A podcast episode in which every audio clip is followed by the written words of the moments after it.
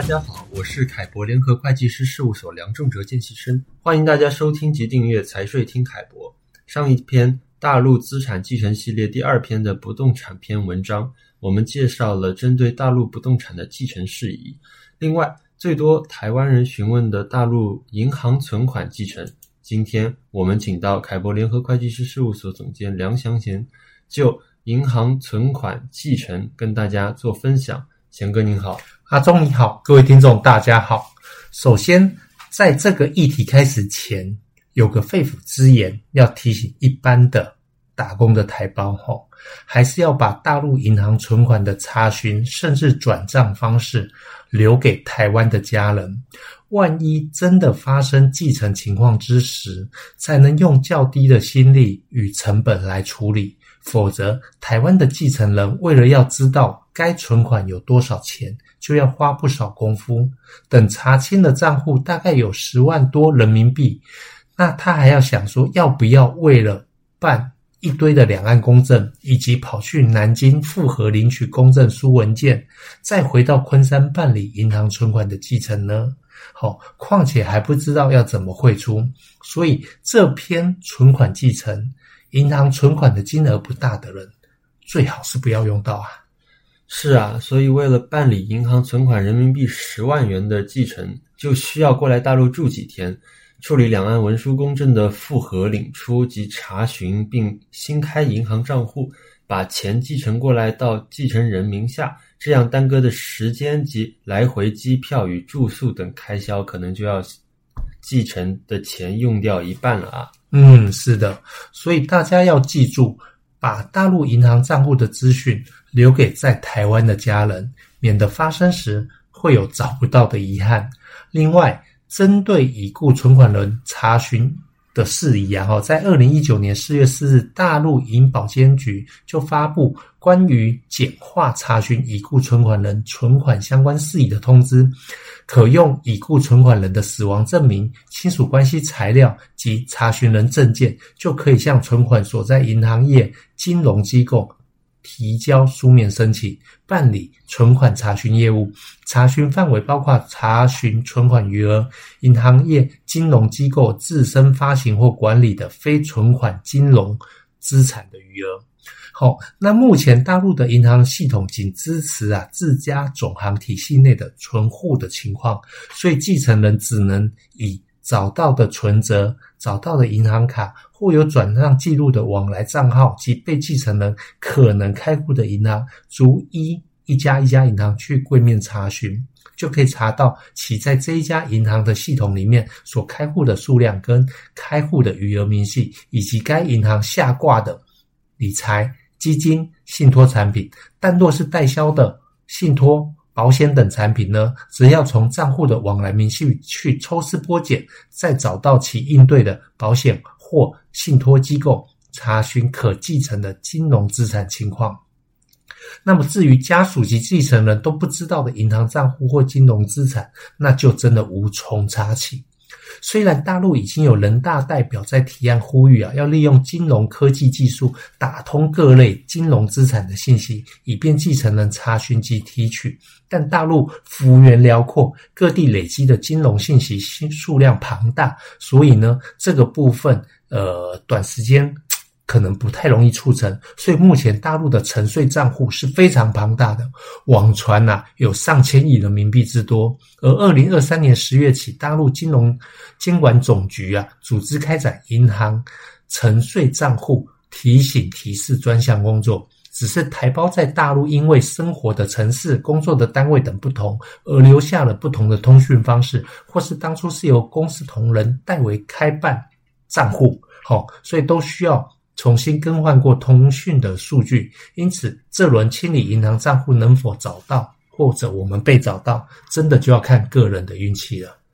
难怪听说累计超过十五年的不动账户，也就是沉睡账户，每年大概新增有人民币上千亿元之谱。数量惊人。对的。所以，台商朋友们务必将大陆金融资产的资讯保留好。另外，相比在台湾地区，自二零二一年九月起啊，哈，台湾就针对涉及存款、保险箱、储值卡、电子支付账户、投资含基金、上市柜股票、新贵股票、短期票券、期货、保险、债券、含金融机构的贷款、信用卡债务等金融资产啊，均可在各区的国税局一站式查询。非常的便利于啊继承人查询，当然便利的背后也方便了、啊、遗产税的课征。好、哦，综合以上的情况，建议台胞要将自身在大陆金融资产做好记录与管理，或是集中到主要的账户，且这个账户是要有支持在线 APP 更新台胞证功能以及绑定台湾手机号的银行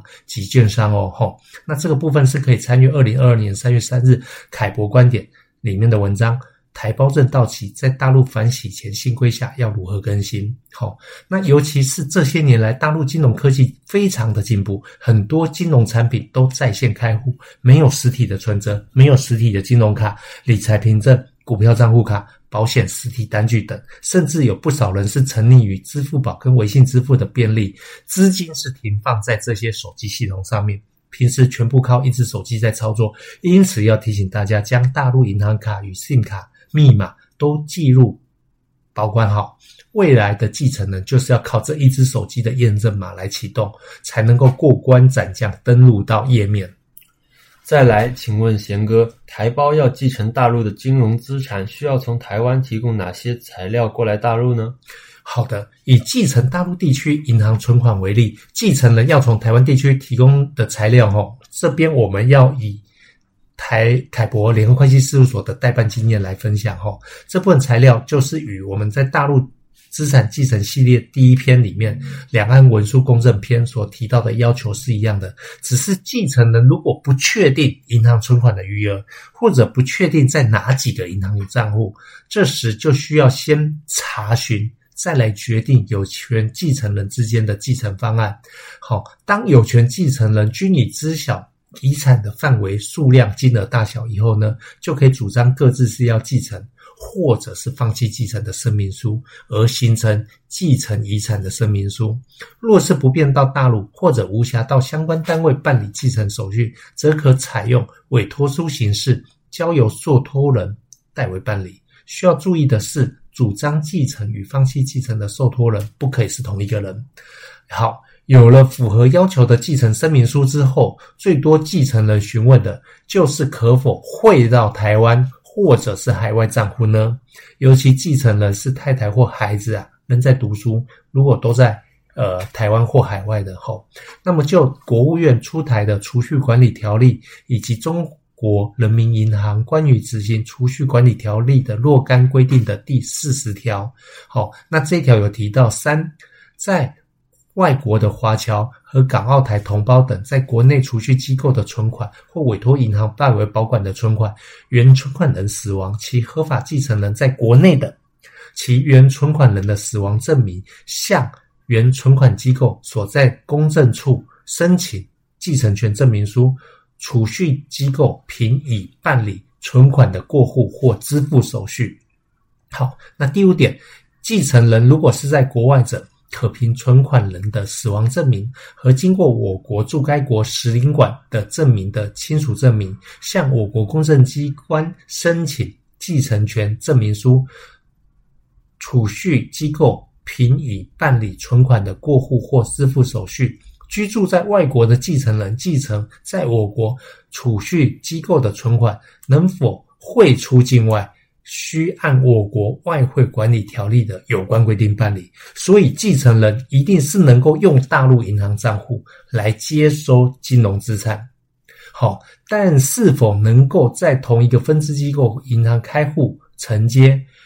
是不是需要？那就是看各家银行的要求。好，若是。继承人因为是年长的长辈或者是年幼的孩童而不便到大陆来开户，那亦可声明啊，再由某位继承人来代为接受，但具体的声明方式及保证书等等都要按照各家银行的规范提供。好，这并不代表各家银行均可操作继承人的代接收银行存款的需要要求。好，至于继承人想要将银行存款汇出境外的需求，按储蓄管理条例要符合啊外汇管理条例的有关规定。而这里所指的规定是指说被继承人的存款的来源是符合服务贸易等项下对外支付税务备案的要求。这个部分是可以参与二零一九年七月十八日凯博观点里面提到，在陆资金合法汇出非难事。